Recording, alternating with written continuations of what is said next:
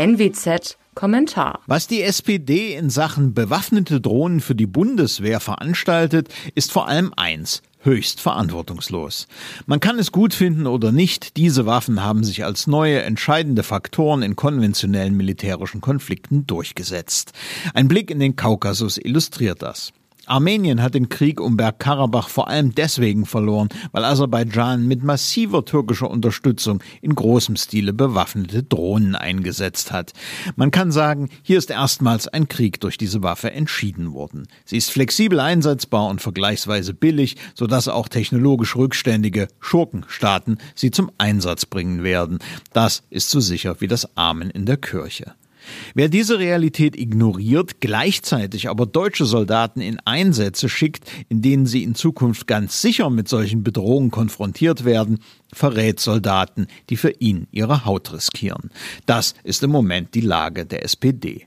Deren jetzt ehemaligem verteidigungspolitischen Sprecher Fritz Felgentreu muss man Respekt zollen. Er trat aus Sorge um seine Glaubwürdigkeit zurück. Was aber ist in seiner Partei los? Was passiert in der SPD, die einst einen Kanzler wie Helmut Schmidt stellte, der in der Sicherheitspolitik für nüchternen Realismus und klare Entscheidungen stand? Zunächst sind letztere der Partei abhanden gekommen.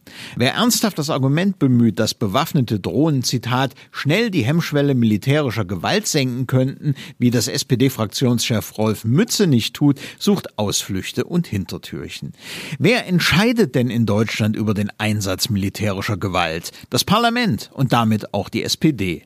Meint die SPD etwa, das Parlament werde schneller dazu bereit sein, wenn das Militär über bewaffnete Drohnen verfügt? Allein die Frage enttarnt das gänzlich absurde Scheinargument. Die wahren Motive der parlamentarischen Drückebergerei sind allerdings wenig spektakulär. Mit einem Auge schielen die Sozialdemokraten schon lange auf ein rot-rot-grünes Bündnis nach der nächsten Wahl. Der Linken, dieser strammen Anti-Bundeswehrpartei, will man offenkundig heute schon ein Bonbon servieren.